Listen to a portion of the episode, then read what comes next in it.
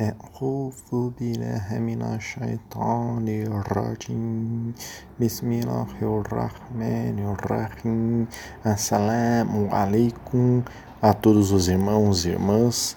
A passagem que nós estudaremos hoje foi retirada do livro Ponte para a Eternidade.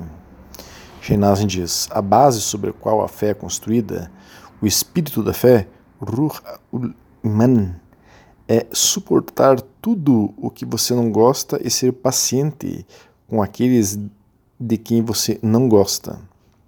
Temos tudo sobre paciência.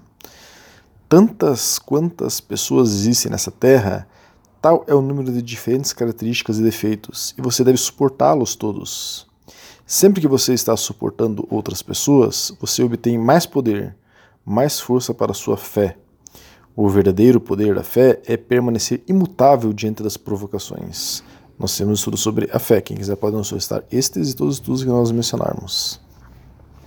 Em nossos tempos, o sinal de um bom caráter e o mais, e o mais alto grau de jihad al-akbar é suportar as características más de outras pessoas e to tolerá-las. Então, jihad al-akbar é a guerra, a grande guerra, né? É a guerra contra o ego, ou jihad nafs, a guerra contra nós mesmos. Nós temos é, sobre isso também. Não nos foi ordenado recusar as pessoas, mas torná-las mais satisfeitas. Estamos vivendo em uma época em que as pessoas podem dizer qualquer coisa e tudo. Você deve ser paciente com elas e desculpá-las, sem, sempre sem lutar. Você deve saber que as pessoas estão doentes com seus egos. Se você está reivindicando ser médico, você deve desculpá-las. Se você está é, no caminho dos profetas, você deve ajudá-las a ser tolerante com elas. Este é o mais elevado grau de boas maneiras. Então, comentando essa passagem de hoje, nós, muçulmanos, dizemos que estamos no caminho do profeta, ou no caminho dos profetas. Né?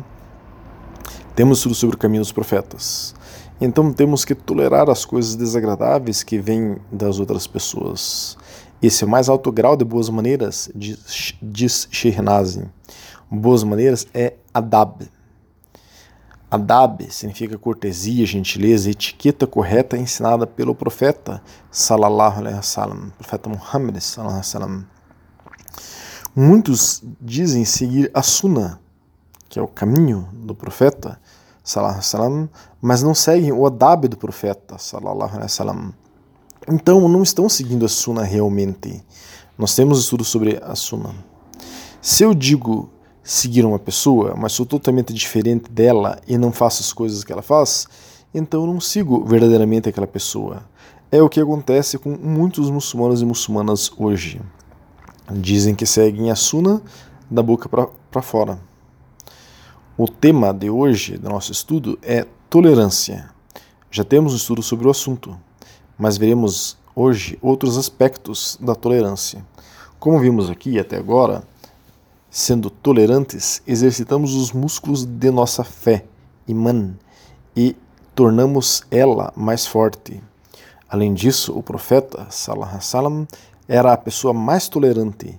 Então há vários segredos aí que devemos aprender se queremos seguir o nosso profeta Muhammad sallallahu alaihi wasallam, pois o Islã é a religião da tolerância e não o Islã que é mostrado na TV, oriundo dos países da Península Arábica e das ideologias reformistas ensinadas por lá, como se fossem o Islã. Nós temos estudos sobre isso também. Tomemos um artigo do Dr. Jürgen Wassim, que é um estudioso islâmico, é, principalmente ele estuda o Islã é, na Ásia. Trouxemos aqui apenas algumas partes do artigo dele, que é A Tolerância no Sufismo, o nome do artigo.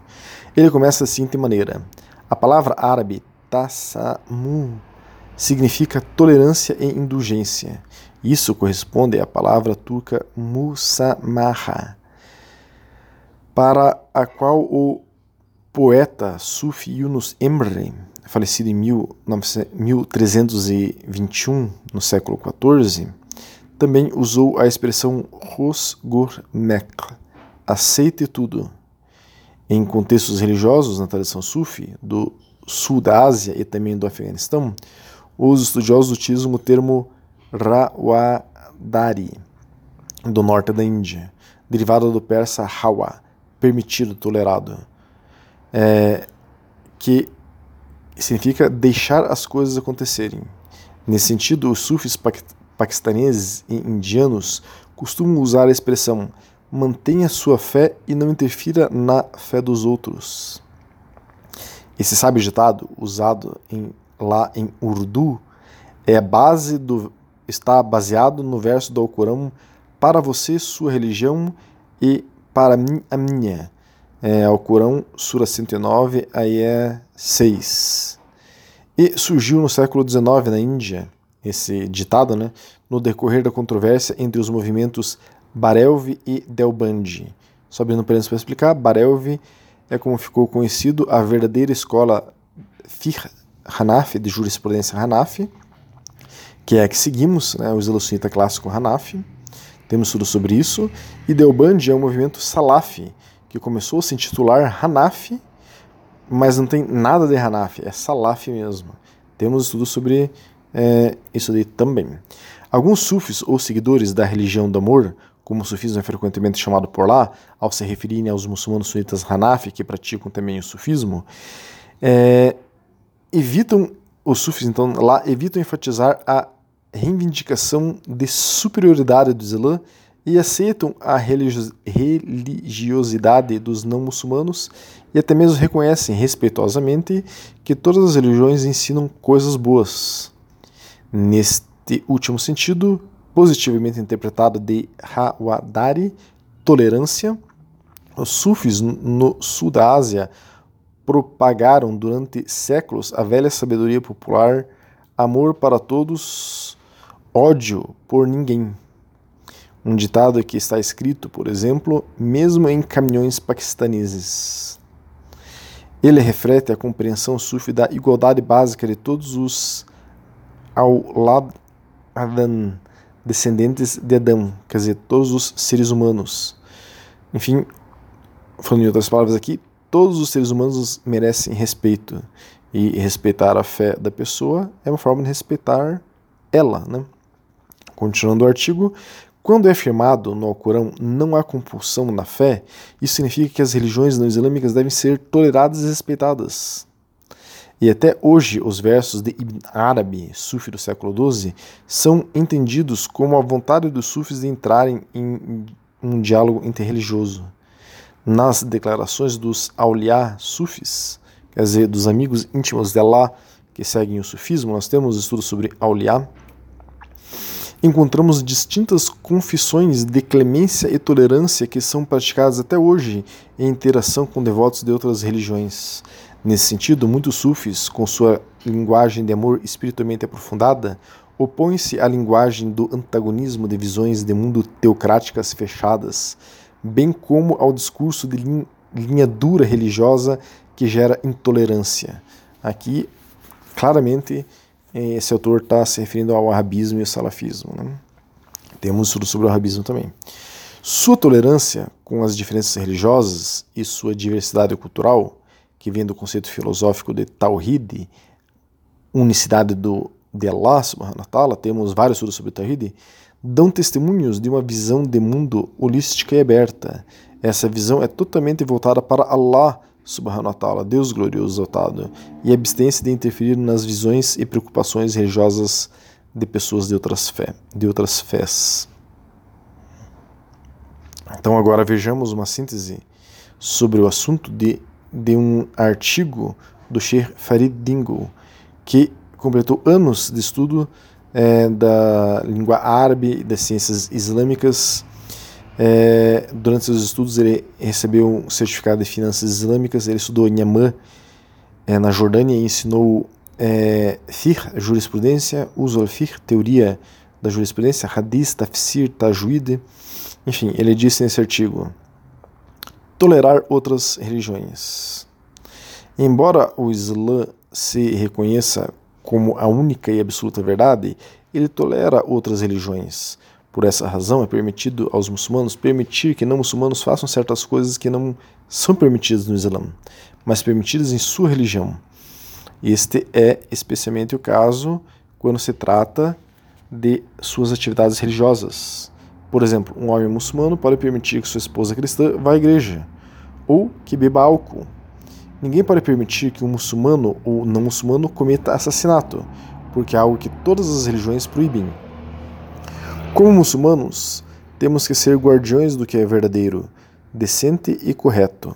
Allah Altíssimo diz: E assim nós fizemos de vocês uma comunidade justa para que vocês possam ser testemunhas sobre a humanidade. Alcorão 2, Ayé 143.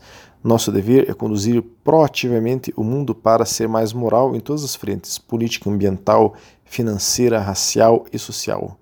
Independentemente das aflições religiosas dos envolvidos, temos que tentar orientar cada ambiente em que temos domínio para algo mais próximo daquilo que agrada a Allah. Se, por exemplo, calúnias e mentiras estiverem acontecendo em nosso escritório, devemos trabalhar para eliminá-las, mesmo que todos os nossos colegas não sejam muçulmanos. Se tivermos amigos não muçulmanos que bebam ou namorem, devemos tentar mostrar-lhes uma alternativa melhor. Se, por exemplo, todos nós temos casamentos ruins, que tipo de argumentos estamos apresentando para a instituição do casamento? Temos que demonstrar na prática que o Islã é a melhor alternativa. Então, abrindo parênteses, ele está dizendo em outras palavras que nós temos que procurar sempre tornar nosso casamento o melhor possível para mostrarmos para, o, para os outros que o casamento é a melhor alternativa em relação ao namoro, por exemplo. Tudo isso deve ser feito Continuando, né? Tudo isso deve ser feito com um cuidado genuíno com aqueles que nos rodeiam e preocupação com a humanidade como um todo.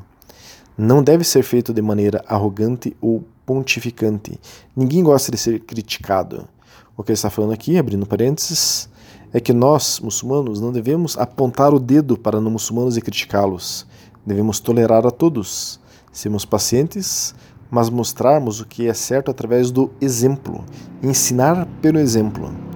Nós temos estudos sobre ensinar pelo exemplo. Agora, é, mudando um pouco aqui, vejamos algumas coisas que Shernazin.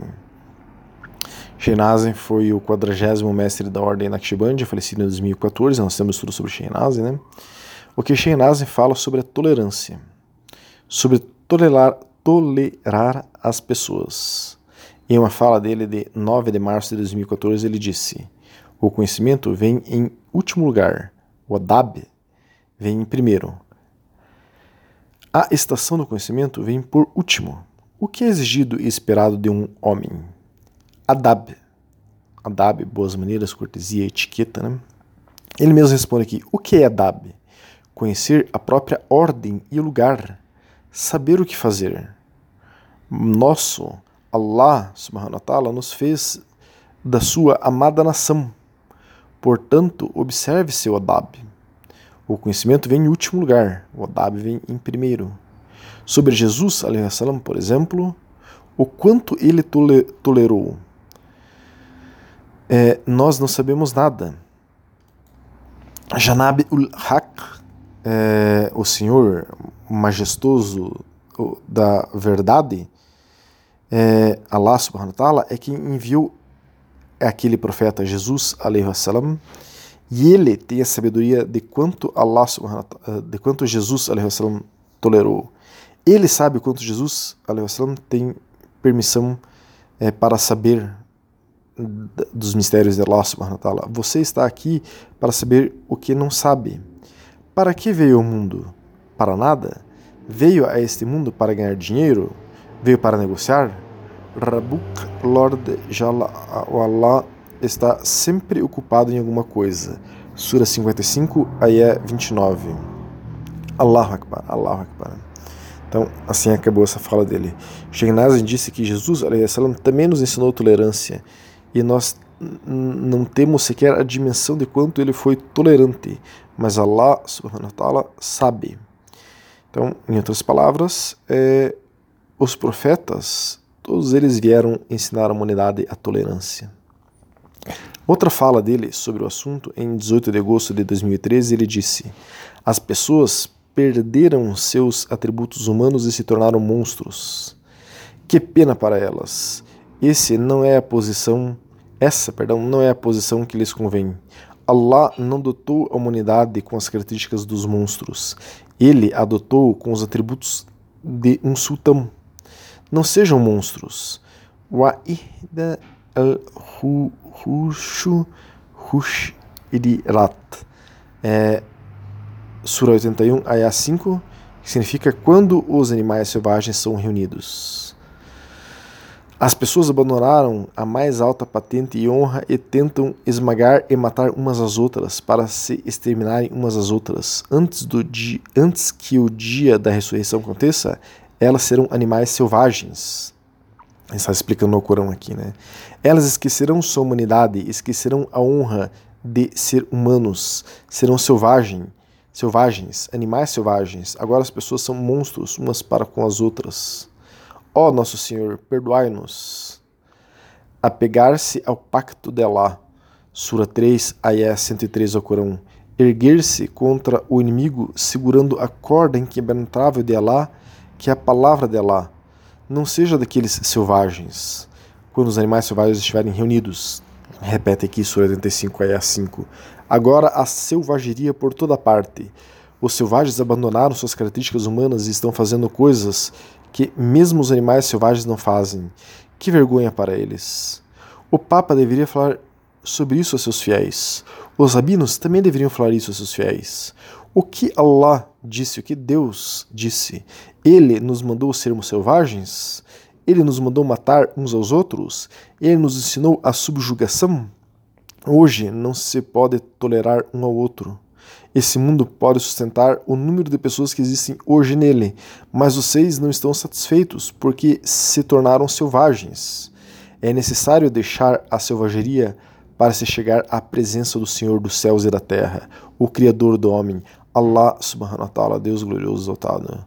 Protejam a honra da humanidade e não sejam selvagens. Agora, outra fala de Sheinazen sobre o assunto, sobre tolerar as situações da vida é, tolerar as situações que nos cercam né, na nossa vida, que Allah subhanahu wa ta'ala nos manda. Essa fala é de 21 de setembro de 2013. Ele disse: Vamos dizer algumas palavras para abrir nossos corações e ter alegria, felicidade. Allah Todo-Poderoso não gosta que seu servo fique triste. Não. Até mesmo os pais de uma criança dizem: Por que ela está triste? O que há de errado com essa criança? Essa criança não está nem feliz nem sorridente. Os pais não querem que seus filhos fiquem tristes. O que há de errado com a criança, dizem eles. Allahu Dhul Jalal, Deus o majestoso, nos criou e ele não gosta que estejamos tristes. O que há de errado com esse meu servo? Allah diz. Allah diz: O que há de errado com esse meu servo? Há algo que eu não lhe dei? Pois ele está triste. Allahu Akbar. Deus é grande. Ó nosso Senhor, perdoa-nos. Allah Todo-Poderoso pergunta-nos: O que você quer, ó meu servo? Eu só preciso de ti, ó nosso Senhor, disse Yunus Emre, sufi do século 13 para o século 14, que nós já citamos, né? E agora Sheinaz citou de volta. O que devo pedir? Eles não dizem eu preciso de ti. O homem não diz nós te queremos, ó Senhor, somente a ti. Você nos criou, nós é, nadamos em suas bênçãos. Eu preciso de você, só de você, Allah subhanahu wa ta'ala. O que pedir neste mundo, na dunya? Que a luz da fé brilhe em seu rosto, que seu rosto e seus olhos estejam abertos. Diga, louvado seja meu Senhor, quem me criou. É, da sajda, do ruk, quer dizer, da prostração, do salali, da, da inclinação para a oração, elogie e diga Bismillahirrahmanirrahim. Em nome de Deus, o clemente misericordioso, o Adab eleva o nível do homem, aumenta sua proximidade, sua proximidade com Allah Todo-Poderoso. O Adab diz: Procurei na Assembleia dos Sábios e vi que o conhecimento é o último. Só existe Adab. E assim ele termina essa fala. Sheinaz está dizendo que temos que ter adab com Allah subhanahu wa ta'ala, que é estarmos, o adab com Allah, é estarmos satisfeitos com Ele. Só precisamos dele. Não fiquemos negativos pelas coisas ao nosso redor não estarem como queremos, pois só precisamos dele.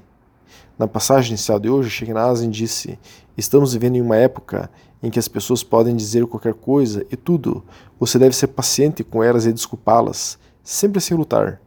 Você deve saber que as pessoas estão doentes com seus egos. Logo, o que ele está nos dizendo aqui é: tenhamos esse adab da tolerância com as pessoas também. Hoje as pessoas estão espiritualmente doentes. Se nos ofendem em alguma situação, sejamos tolerantes com elas. Essa é a nossa obrigação para com as pessoas. Sermos tolerantes com tudo o que nos cerca, a segurança da vida é a nossa obrigação para com Allah subhanahu wa ta'ala. E sermos tolerantes com as pessoas é a nossa obrigação para com elas. Que Allah subhanahu wa ta'ala nos faça pessoas alegres com Ele e com as pessoas que nos cercam. Assalamu alaikum wa rahmatullahi wa barakatuh.